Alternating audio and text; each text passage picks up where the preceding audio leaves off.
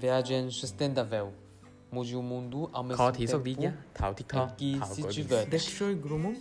grumunne Tika shumoi, yatra, yatra Ishoi, gogroma, gorbodo, sonsa 고롱. boribodo, 지속 가능한 여행 놀면서 지속 세상을 가능하고 바꾸자 遊びながら世界を変える Viajes sostenibles, cambia el mundo. 可持续旅行边玩边改变世界很好 奇他们对现代社会是是怎么看的。嗯，哦，他们他们瞬间所有人都笑了。他说：“哎呀呀，哎呀呀，你们生活的太惨了你！看我们这儿所有的都是免费的，嗯你只需要嗯知道怎么去生活，嗯你只要有这个技能，你就可以生活的很好。嗯，如果说改变气候变化，它可以是一种超能力吗？我自己可以吸收很多二氧化碳，这个算吗？人体人体固碳机是吗？对对对，carbon sink。”大家好，欢迎收听 Rego 可持续硬核旅行，国内首家关注可持续旅行的播客节目。我是本期主播丽。在之前几期节目里呢，我们都会聊到作为游客在旅行过程中，我们和当地的社区以及环境的一些交互，啊，我们对当地所带来的痕迹和影响力，当然也包括了在旅行之后，旅行本身对我们产生的影响和改变。那我们今天邀请的嘉宾卢明一明一呢，在二零一九年沿着人类大迁徙的路线做了一次历时十个月的旅行，而这次旅行彻底改变了他的人生轨迹。目前他是 CYCAN 中国青年应对气候变化行动网络的副秘书长，啊，也是 Chalu Studio 的联合创始人。究竟这场旅行中发生了什么样的事情，让明一有了现在这样的改变呢？今天就让我们跟随明一的脚步，来听听他的旅行故事。好，大家好，我是明一，特别开心今天收到 Rigo 的邀请，能有机会在这里跟大家分享我们这一路上的故事和体会。其实我还挺想了解一下，就是明明 关于那个二零一九年那那一次，就是改变你特别大的那个，就是人类大迁徙的那一次旅行嘛。嗯，当时是一开始是为什么开始想去做那那个旅行呀？呃，我觉得其实想有这个想法是呃很早了，可能从一五年、一六年最开始我开始接触人类学的时候，嗯因为其实从小我觉得就会对外面的世界很好奇嘛，然后等有了一定的条件之后，可以去出去看看。但是会觉得说，你去到一个地方，比如说去到澳大利亚啊，然后去到印尼啊，呃，去到欧洲啊，嗯呃，你看到，我觉得当时看到的那些地方都是非常呃孤立的，就是嗯欧洲就是欧洲那个样子，东南亚就是东南亚那个样子，啊中东就是中东那个样子。呃，一直到我开始自己有兴趣学人类学，学到这个人类大迁徙的路线的时候，嗯哎，我会觉得这条线路其实是把我们所有看到的这个文化圈都穿起来，因为其实它嗯就是我们祖先走过的这条路。嗯所以我觉得能够去看到文化和文化之间的这个相融合的地方，对对对对它不是一个非常明确的边界，它嗯。中间其实是有很多这个交互啊、融合的地方，所以嗯。这些是我特别感兴趣的。嗯。所以当时就对这条路线是有一个非常强烈的憧憬。嗯。然后一八年、一九年就正好是我觉得是当时的那个环境，我觉得是属于嗯。全球化有点儿分崩离析的那个、那个那个啊趋势，是其实是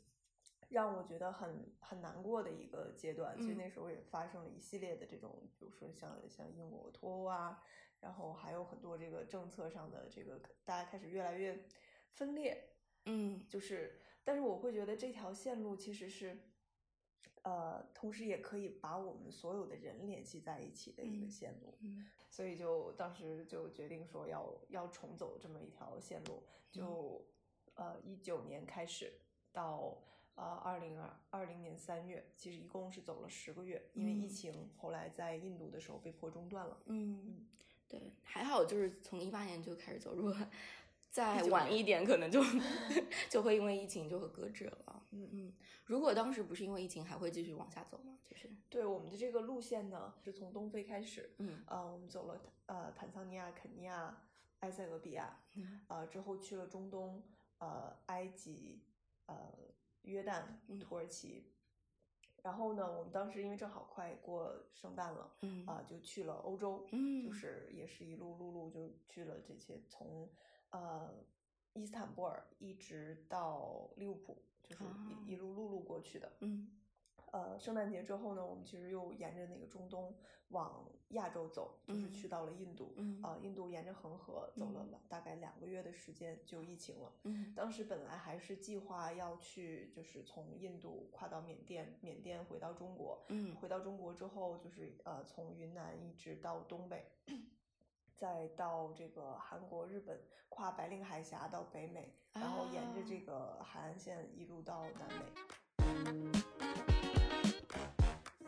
其实你之前有没有想过，就是完成了你们原定就是这个整体的一个路线规划之后，你会就回到自己本来生活是打算干什么事儿的？我觉得当时我们走的时候，其实就是带着一个想法，就是我要清空自己，啊就是呃不带着任何预设，或者说尽可能去呃不强烈的带有自己原来的那些价值观去重新活一次，重新嗯。经历这个世界，嗯。看看我们能看到什么，嗯我们能找到什么。我觉嗯。得这个也是对我们未来的发展也好，回来要做什么是一个，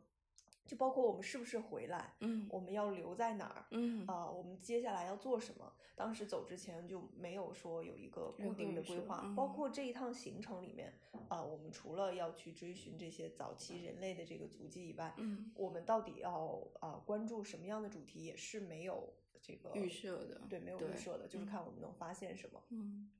对，所以，呃，我觉得在这一路上，其实最深的体会就是整个关于气候变化的这个事情，然后嗯回来才让我们觉得说一定要投入到这个领域里面。嗯，是的，是的，所以发现了气候变化这个事情。我我觉得大家其实对气候变化可能。包括你可能在开始这趟旅行之前，或者之之前的一些生活当中，肯定都了解这个议题，或者说知道有有这么件事儿。我觉得人类本质就不喜欢延时享乐的物种，对对对，就是比较喜欢及时的获得一些反馈，或者及时的能够去看到想到一些事情。所以像气候变化这种，说三零五零好多年之后，可能对大家生活产生变化，或者说我生活在城市里没有办法直观感受到它到它变化的，嗯，很多人他可能就不会有这么强的一些感受，或者说即刻做出改变。对，所以也是旅行当中遇到了一些什么事情会让你产生触动，然后对，应该是一些事情的累积吧，就好多好多好多事情叠加起来的是吗？对对对，我觉得其实你刚刚说的特别对，嗯。就是我们很多时候，就包括我在走之前知道嗯。气候变化这个嗯。事情，但我会觉得还没有影响到我，至少我现在有这些现代科技的保护，呃，衣食无忧，嗯不会担心说这个呃某一次的极端天气，或者说一些这个呃简单的一些这个温度上的变化对我的影响。嗯我记得在土耳其的时候，嗯呃，我们遇到这个呃一个人，他跟我们说的一句话就是，呃，我知道它可能会存在，但我从来没有相信过。啊，就我觉得这个可能描述了很多人对这个气候变化的一个概念。嗯其实我们刚像刚刚讲，我们其实不带任何预设的去呃开始这趟旅行，但我们其实也是有一些准备的，就是呃，比如说我们希望能够问全世界我们所有接触到的这些朋友一个共同的问题，看看嗯大家有什么答案。嗯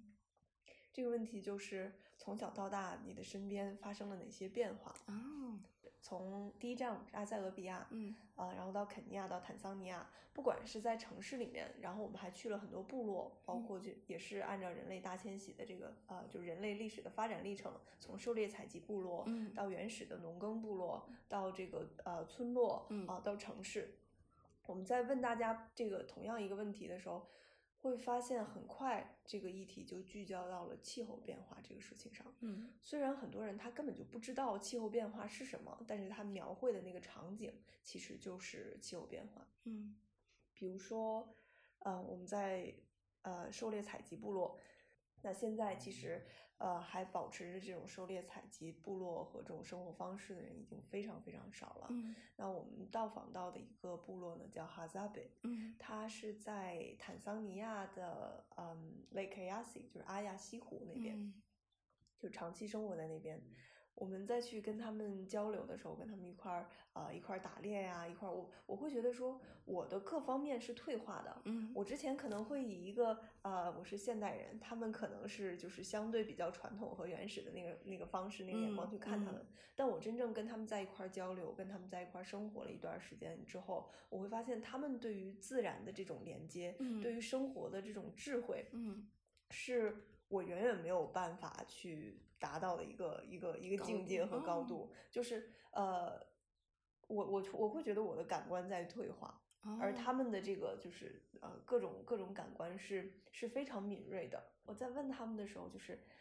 你有没有什么呃从小到大你身边发生了哪些变化？嗯当时他们就讲到说，呃，最大的一个变化就是那个阿亚西湖，其实已嗯经、已经基本上是一个干枯的状态了。我嗯们去的时候，那个阿亚西湖就是一片草甸了，已经。嗯然后呃，他们因为狩猎采集嘛，要打猎，嗯但是能打到的猎物越来越少。当时给我的触动还是很深的，就是觉得像这样一种生活方式，它已经延续了十几万年，至少是十几万年。嗯呃，我们其他的这种包括农业化呀、工业化呀、城市化，其实都没有完全影响到他们的生活。嗯，但是气候变化，影响到了。气候变化是真的可能让他们现在这种生活方式很难再继续下去了。嗯，不得不发生改变。对，所以其实也嗯是很很难过的。当然，同时也会有一些城市化的这个问题，因为嗯城市大量就是大规模的这个扩大，嗯让他们呃的这个生存空间会越来越小，会挤压嗯他们的生存空间，嗯把他们越来越推到那个呃更往沙漠、更干旱的地方去。嗯，那他们就是当地的一些政府会对于就是他们的一些就是现代化或者说尝试把他们融入城市生活去做做一些事情吗？嗯，桑尼亚的政府嗯。也曾经尝试着去让他们做一些这种农业化的转型，就比如嗯。说给他们一百只羊，说嗯你们不要去打猎了，你们就养这个羊，然后羊会再生小羊，你们可以喝羊奶，然后也可以就是吃羊肉，嗯。羊皮也可以做来做啊、用来做衣服，嗯。啊、但是会发现呢，就是把这把这羊给他们之后，嗯就是他们一天杀一只，一天杀一只，等政府三个月之后再去的时候，就没羊没有羊了，然后他们又开始去打猎。嗯后来我问过他们，嗯就是为什么不愿意就是定下来，为什么不愿意做这种农耕的社会？嗯像我们去到的狩猎采集的部落，那个酋长其实他是去过城市的，很多人其实是知道现代生活的存在的。嗯，他们选择继续做狩猎采集部落，是他们自己的一个选择，选择，而不是说我没有办法看到，所以对对对，嗯对他们看到了，所以我我会很好奇他们对现代社会是是怎么看的。嗯哦，他们他们瞬间所有人都笑了，他说：“嗯哎呀呀，哎呀呀，你们生活的太惨了。”我我很诧异，真的，嗯当时听到他们说你们什么都是为了钱，嗯，就是是呃上班为了挣钱，你们吃饭要钱，睡觉要钱，洗衣服要钱，连上厕所都要钱，然后所嗯。有人哄堂大笑，就说太惨了。真看我们这儿所有的都是免费的，嗯。你只需要嗯知道怎么去生活，嗯，你只要有这个技能，你就嗯。可以生活的很好。嗯对，所以其实我觉得还是挺挺挺有感触的。挺有意思的。嗯对你刚刚有提到说，就是包括一些呃当地物种的迁徙啊，或者说那个湖本身的一个干涸，导致就是它没有办法再继续原有的一些生活方式了。那他们就会采取哪些解决方案，或者说就是发生哪些改变呢？像狩猎采集部落的话，其实他们就很难去做一些真正的从他们那个角度嗯做一些改变，因为嗯，确实是需要外界的一些帮助。嗯呃，其实很多原始部落都是这样。嗯呃，像原始的一些农耕部落，我们会看到，因为气候变化，他们因为之前大家这个原始宗教、原始啊、呃传统的文化都是要去求雨，呃，有一个萨满去做一些这种法事。嗯那现在就是因为气候越来越不规律嘛，嗯大家就会发现，哎，求雨好像也求不来，这个信仰已经开始有一些动摇。嗯当信仰开始动摇的时候，其实把大家凝聚在一起的这个最重要的一个基石，嗯其实就开始动摇。嗯那他们接下来是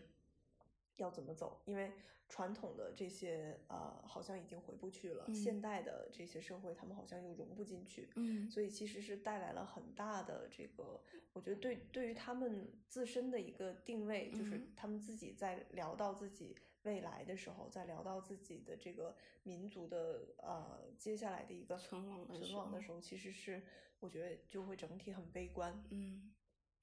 而且这种无力感吧，就感觉一方面你会觉得这样的文化很有趣，有它存在自己的价值和它的哲理，但同时面对气候变化的整体的环境底下，它是就无能为力的。对，对，而且这些人是，他们真的是没有任何摊牌，可以这嗯么讲，在气候变化推动方面做嗯出任何事情的。对，但他们其实是最先受到伤害的。嗯，其实也就呃回到我们经常在讨论的一个气候公平的，等，对，嗯所以对他们来讲是，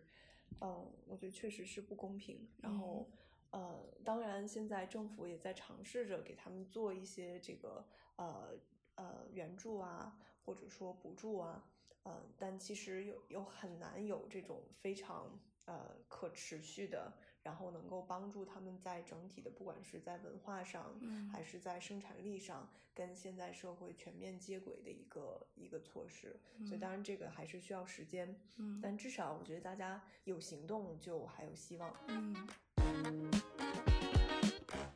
气候公平这个事情真的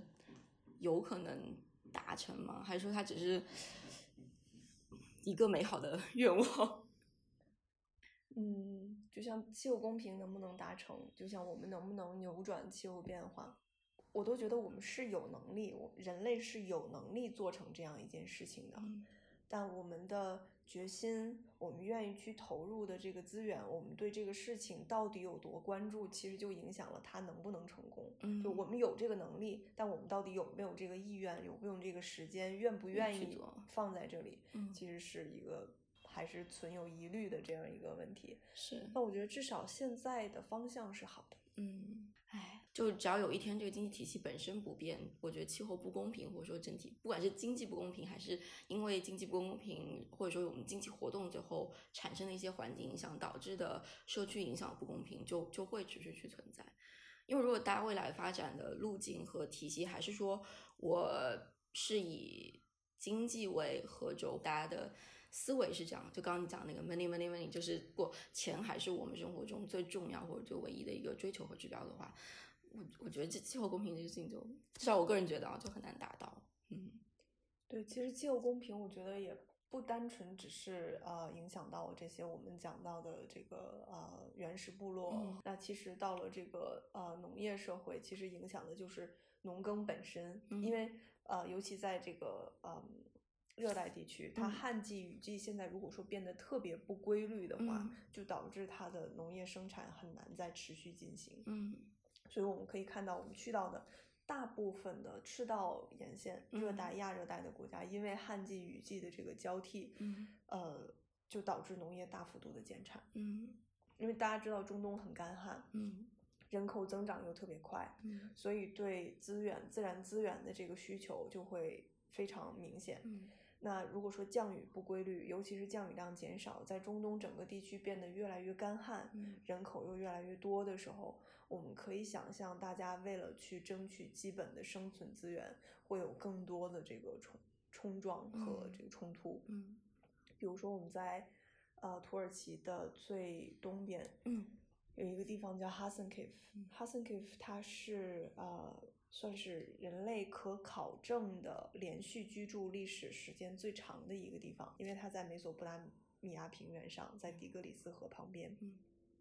因为它它守的那个地方呢，呃，上游是土耳其，下游是伊拉克北部。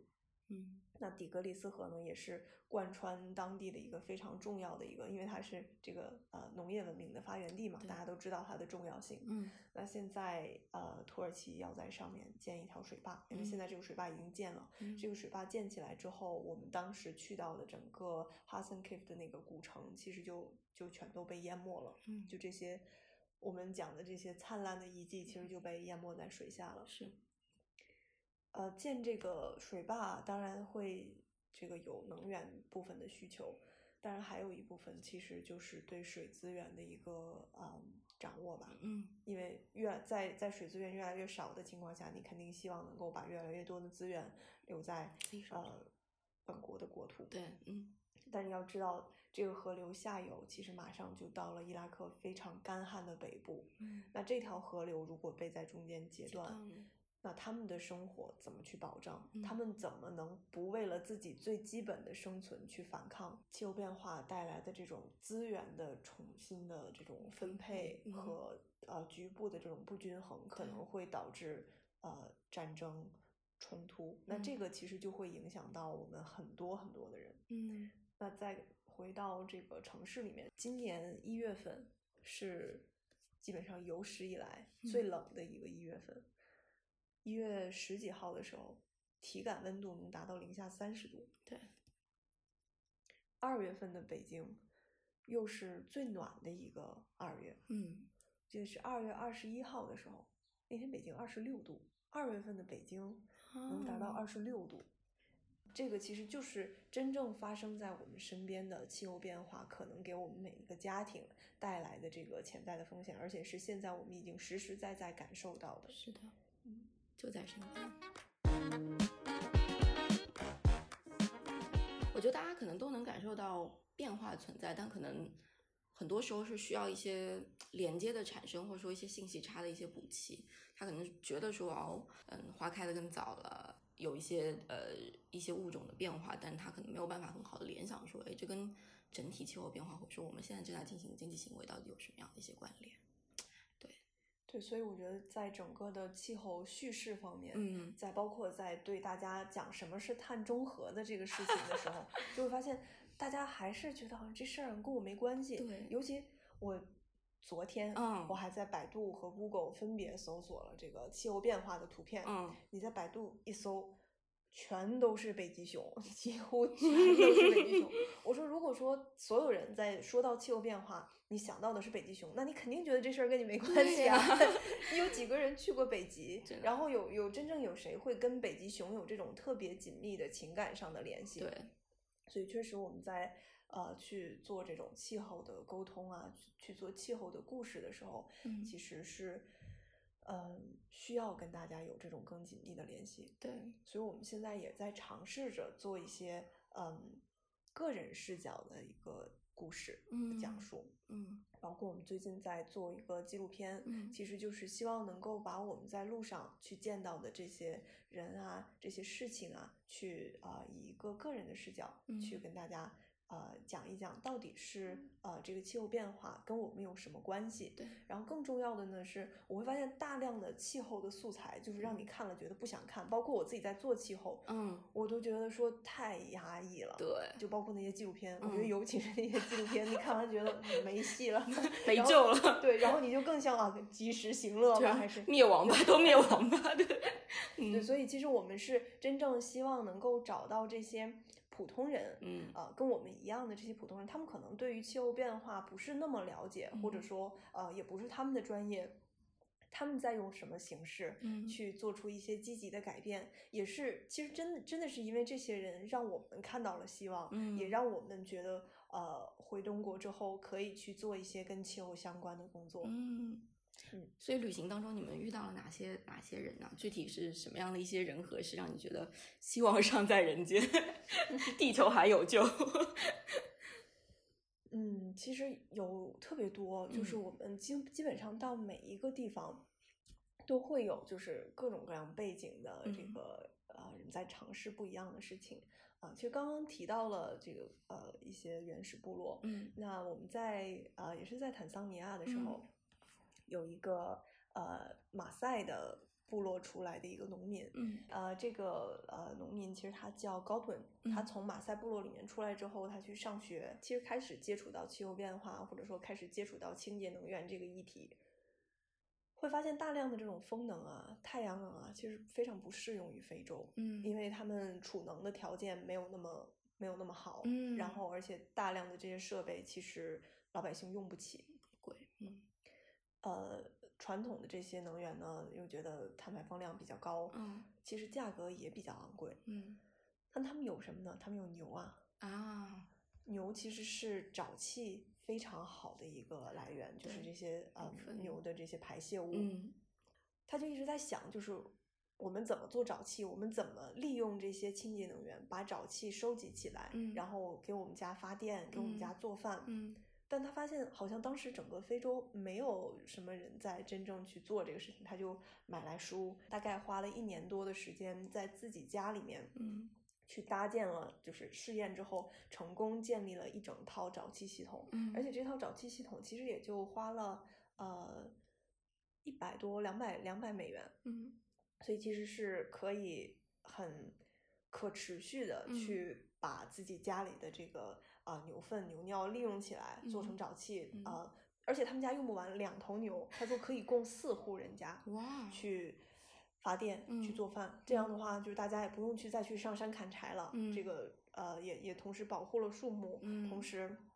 也不用再花那么高额的价格去去买买这些天然气对啊、去买这些电力。嗯在农村家家户户都有牛的情况下，其实是非常好的一个解决当地农这个农村发电、嗯用电、能源、减少碳排的一个方式。嗯再讲一个呃，在肯尼亚的案例。嗯在肯尼亚，我们去到的一个地方叫维多利亚湖。嗯呃，维多利亚湖有一个岛叫 Rusinga 嗯 Island。嗯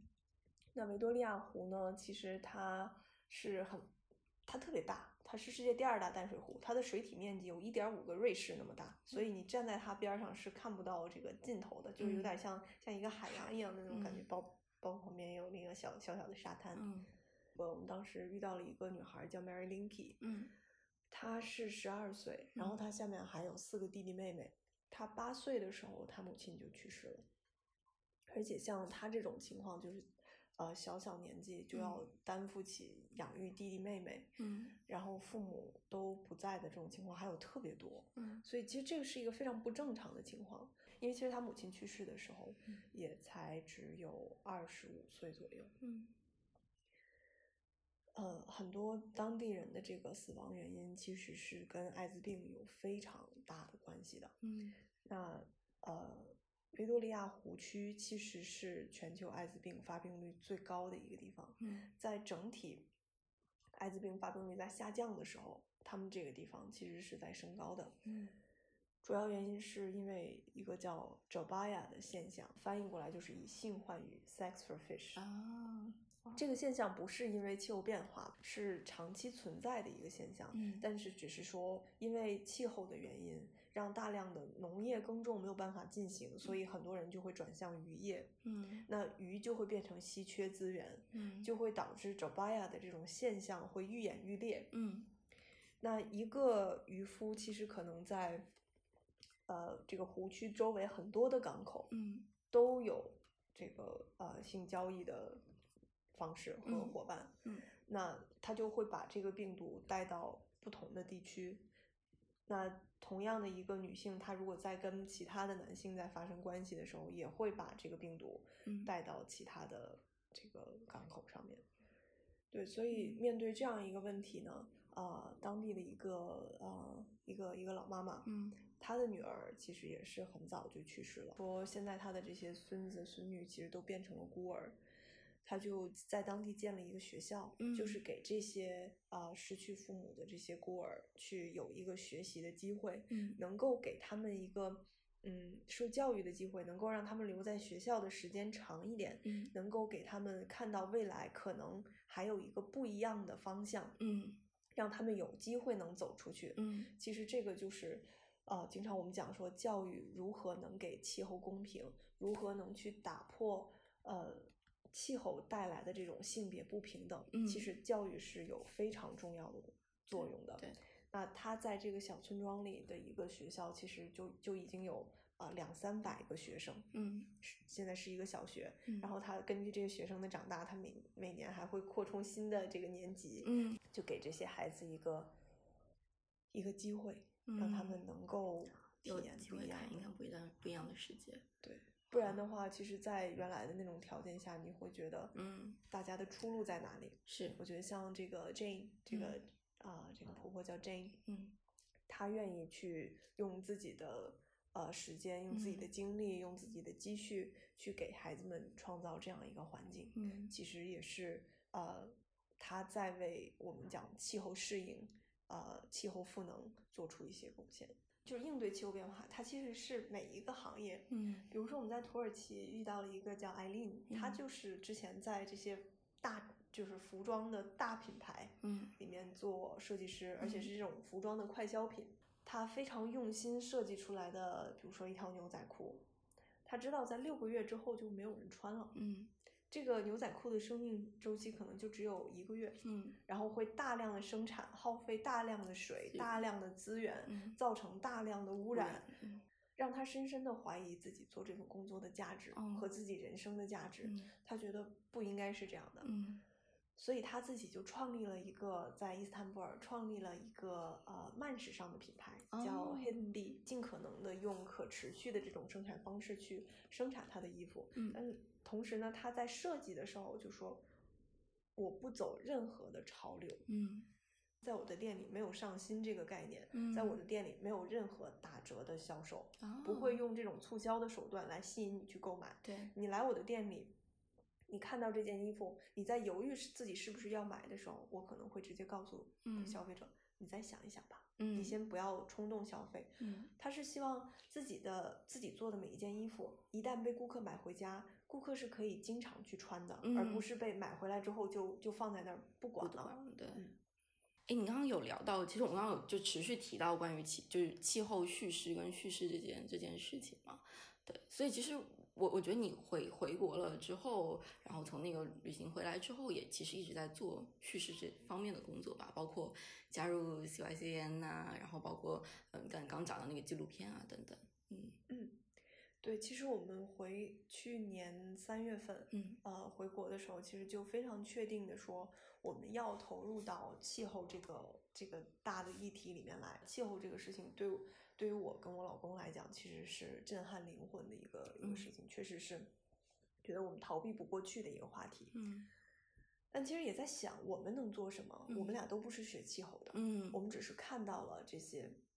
这些影响。它气候不是一个专业，其实它可以是每一个领域，我们每一个专业都可能有去可呃应对可持续、应对气候的这个这个这个这个内容。嗯。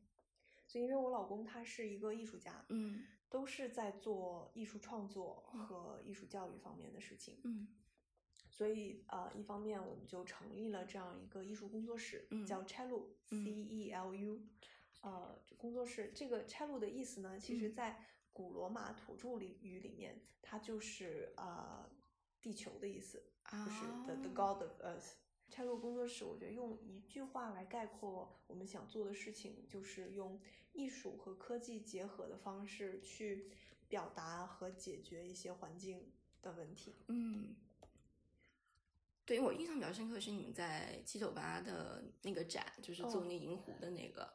对，对对对，其实呃，因为我们一路上也是呃去到过一些这个海边，然嗯。后看到海底珊瑚的这些嗯。破坏，那我觉得对于呃气候变化对于海洋生态的影响，所以我们就在想用一个什么方式能够去向嗯大众去传达这样一个概念，而不是单纯的说这个海洋生命告急，呃珊瑚白化。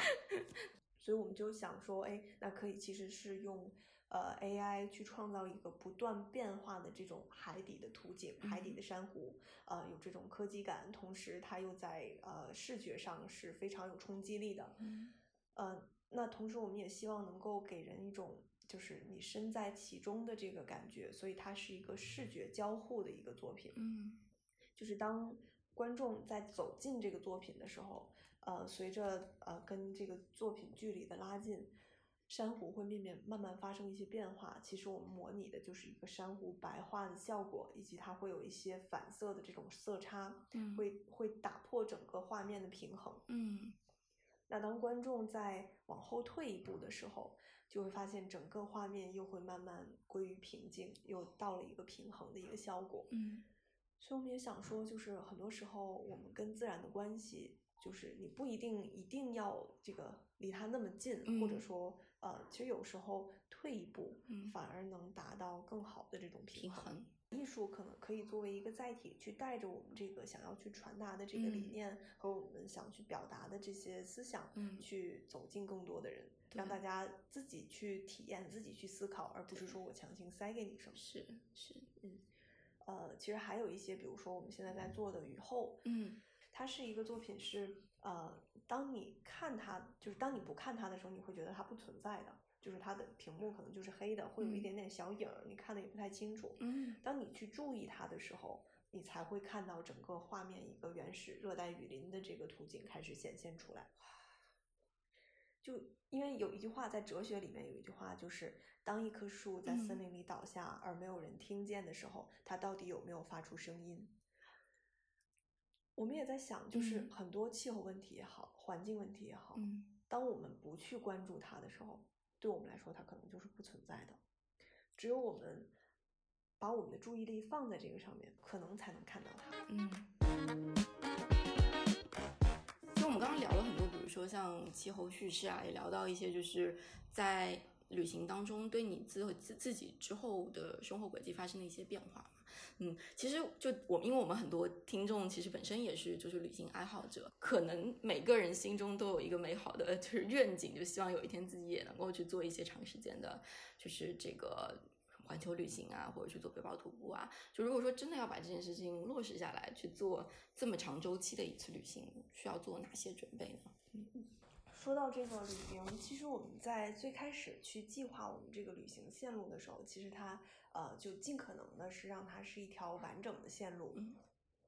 我们在呃旅行的途中呢，呃几乎都是用陆路交通，而且都是用公共交通的形式。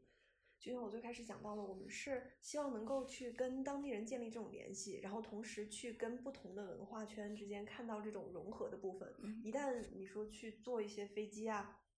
呃，从一个地方跳到另一个地方，其实就错过了这种交融的地方。嗯呃，我们全程十个月的时间，应该是坐了两到三次飞机，至少有一百二十个小时的这个坐大巴，然后还有这个大几十个小时的这种呃呃其他的这种交通形式，就各种就嗯。是摩托车呀，呃，然后这个驴车呀，嗯。呃，还有就是就大部分还有步行的这种，就尤其是跨过国境线的时候，基本嗯。上都是走过去的这种感觉。嗯。就我觉得那种体验还是，嗯。呃，还是还是特别特别有意思的。嗯那接下来我们带的东西，其嗯。实十个月的旅行，我们一个人一个一个背包。然后从这个呃，我从女生的这个角度来讲，我们这些护肤品，嗯。其实呃洗就是不管洗脸的这个、洗身上的这个，还是洗这个呃就是洗衣服的，嗯。我几乎就带了一一个一个皂，嗯。呃和一个液体皂，嗯。然后呃，我们当时在选择所有这些产品的时候，尽可能是选择这种呃，就是纯天然的，嗯。呃，没有任何添加的这种呃皂类的产品，嗯。呃，手工皂啊，或者是一些液体皂啊，呃，因为其实我们去到很多地方都是属于非常原始的这个。嗯他们是没有接触到现代化学品的污染的，嗯。所以一旦说我们的洗脸的这个水啊，嗯。洗衣服的这个水，呃，泼在地上的时候，因为因为没有下水道嘛，嗯 泼在泼在地上的时候，呃，不想对这个植物有任何的伤害，对对所以我们用的这些产品也基本上都是嗯呃纯天然的，或者说这个有机的这个这个产品。嗯所以其实一块肥皂其实是解决了我们几乎大部分的这个呃清洁的需求。嗯然后还有一些简单的这个面霜啊什嗯么的。呃，衣服方面呢，就是尽可能我带的是这种呃速干的嗯和纯棉的。嗯呃，所有的衣服都是可以相互搭配的，然后我所有的衣服都可以叠加着穿，就是在冷的时候我可以都嗯套在身上，我可以把我带的所有的衣服、裤子 都都套在身上。嗯，这样的话，其实就是大量减少了我们这一路的空间空间。嗯呃，所以就一个一个小包，哦呃，另外就是用水，其实，哦嗯，我们去到的很多地方，它的水源是很难直接饮用的。嗯那我们又不想去买这种瓶装水，当然肯定会带一个，一人带一个水壶，嗯呃，大概是七百七百升的一个水壶，嗯呃，同时。带了一个净水器，嗯就是这个净水器是这个呃，就是它用光、紫外线、红外线去杀那个呃水里的菌，所以我们啊再去嗯在当地拿到这个水之后，嗯呃就是有那个呃 Siri Siri pen，嗯就是这个在水里面搅一搅，搅个大概一分钟，啊，然后去把整个水净化掉之后，它达到了一个饮用水的标准。标准嗯，对，因为其实还挺不一样的，因为你们这个旅行过程当中有很多就是真的是深入到当地社区，跟他们当地的一些部落有些交互。在起初做一些规划的时候是怎么安排这个行程的？对，因为好多人他可能比如说 去南非啊、坦桑尼亚，然后他第一反应可能就是去看看国家公园，然后或者跟旅行团去做这个事情。对对对，你们是怎么规划到这么有趣的路线的？嗯，我觉得有几个方式是嗯我特别推荐大家嗯去使用的。呃，首先我们用到了一个平台叫 Workaway，嗯嗯其实就是你可以在上面找到这种打工换宿的机会。嗯那其实不是说一定说为了要省多少钱，更多是你可以真正跟当地的居民在一块儿生活，甚至是一块儿工作。嗯只有用这种方式，其实才可以更好的去跟他们建立这种联系，对才能更好的去了解他们，呃，未来有机会才能帮助到他们。嗯所以我们呢是，比如说在呃在肯尼亚的时候，刚刚讲到的那个学校，我们就在呃他们这个学校里面去帮他们建学校。我们在呃这个约旦的沙漠里面，其实很多人去约旦都会去 Wadi Rum，对呃，去那个最像火星、最不像地球的地方。对，那我们其实也去了，但我们嗯去的呢是跟当地的这个 Bedouin 的部落，嗯呃一块儿去生活，给他们搭网站。因为他们哦要建立网站去吸引更多的游客，嗯所以我们就在那儿呃建了一个网站，嗯然后还去了一个呃生态村，嗯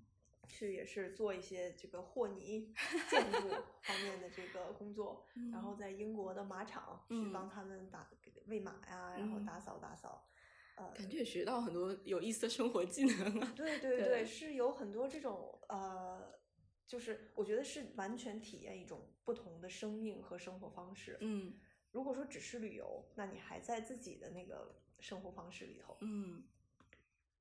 但是真正跟他们在一块儿工作，其实是，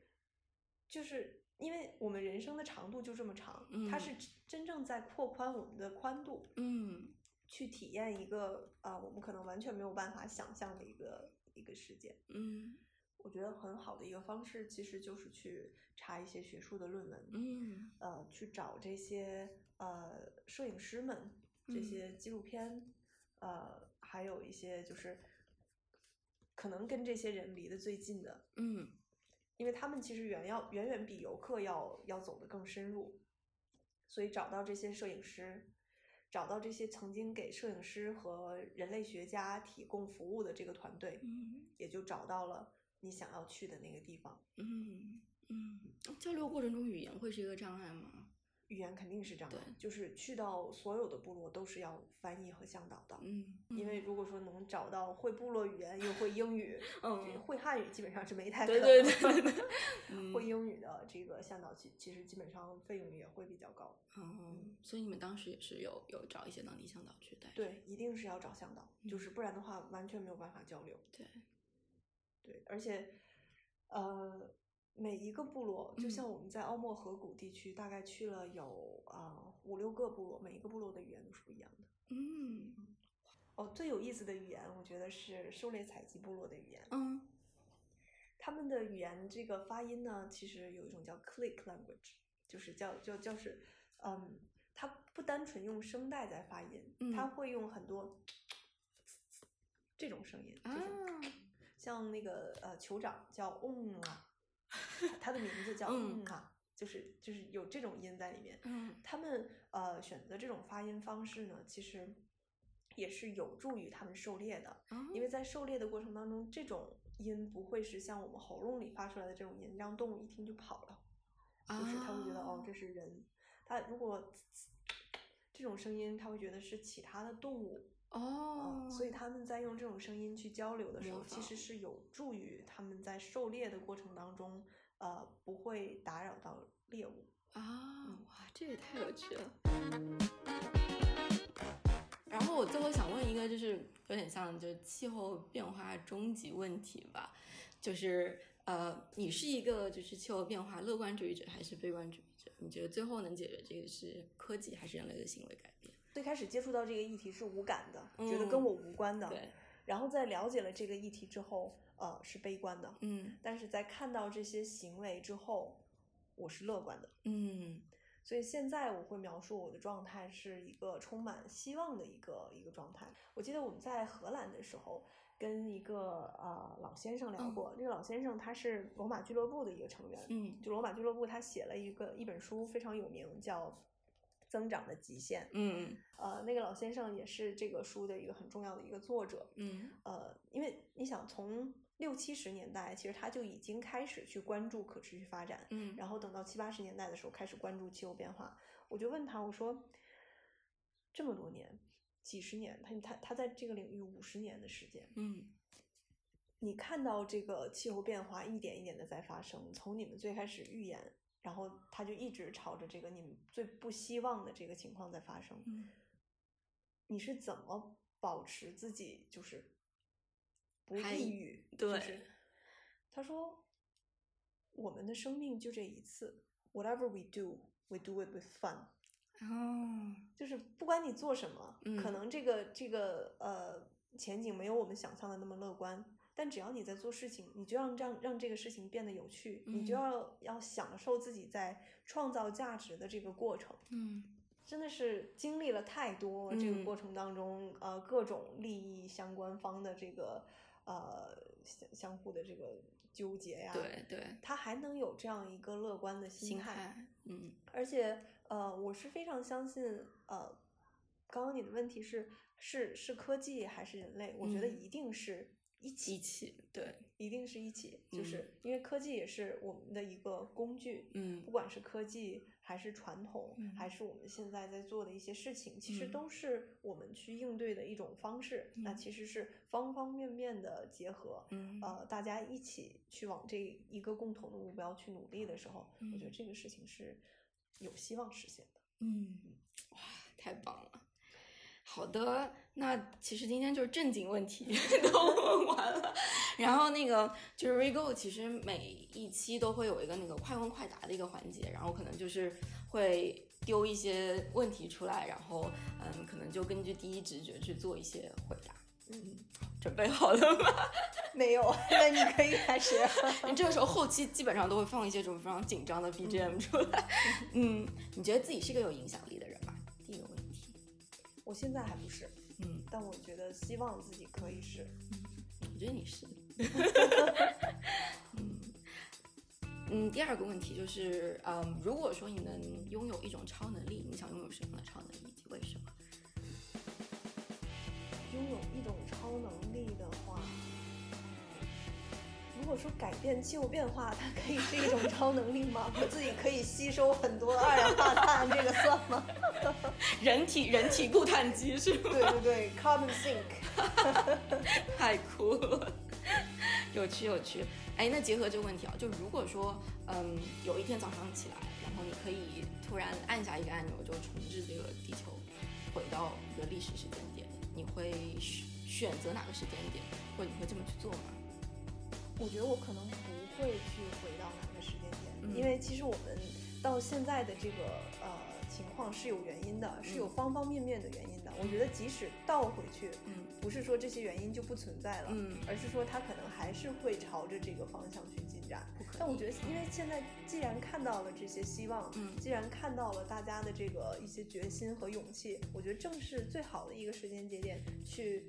改变我们之前的一些观念。嗯只有你真正经历过，你才能会想到改变。嗯，哦，接下来一个问题，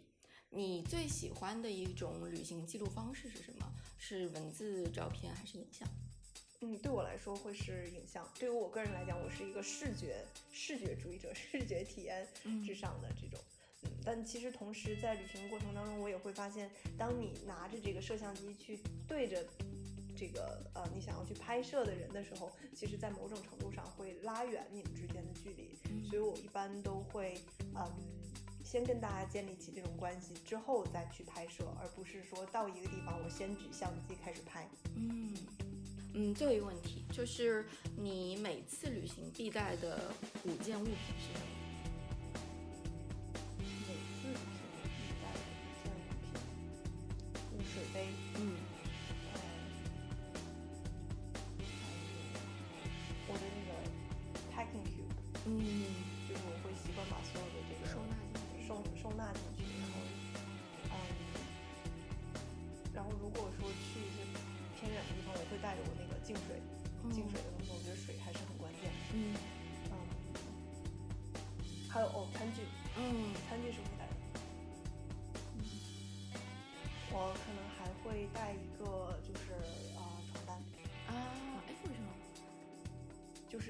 我可能因为我的旅行方式就是呃会去到一些不是那么发达的地方，嗯但我还是希望自己的床是干干净净的。哦，就还是有一些家的家的部分在，是吗？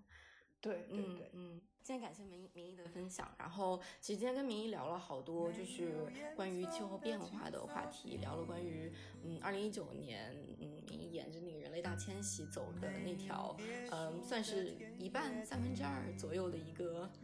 一半一半 一半左右的一个旅行，以及在这个旅行过程当中经历的一些人啊事啊，以及这个旅行最终对他自己产生的一些影响。我们也聊了一些啊、气候叙事。嗯，以及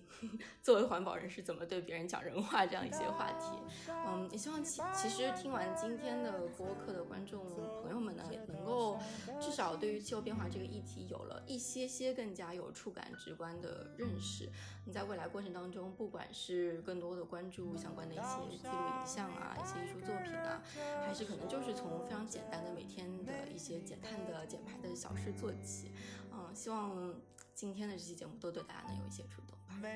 好的，谢谢大家，谢谢大家。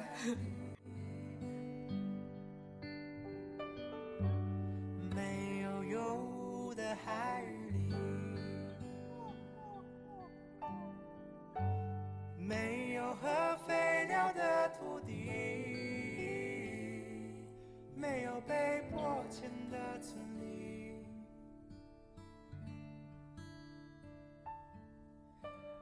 啊，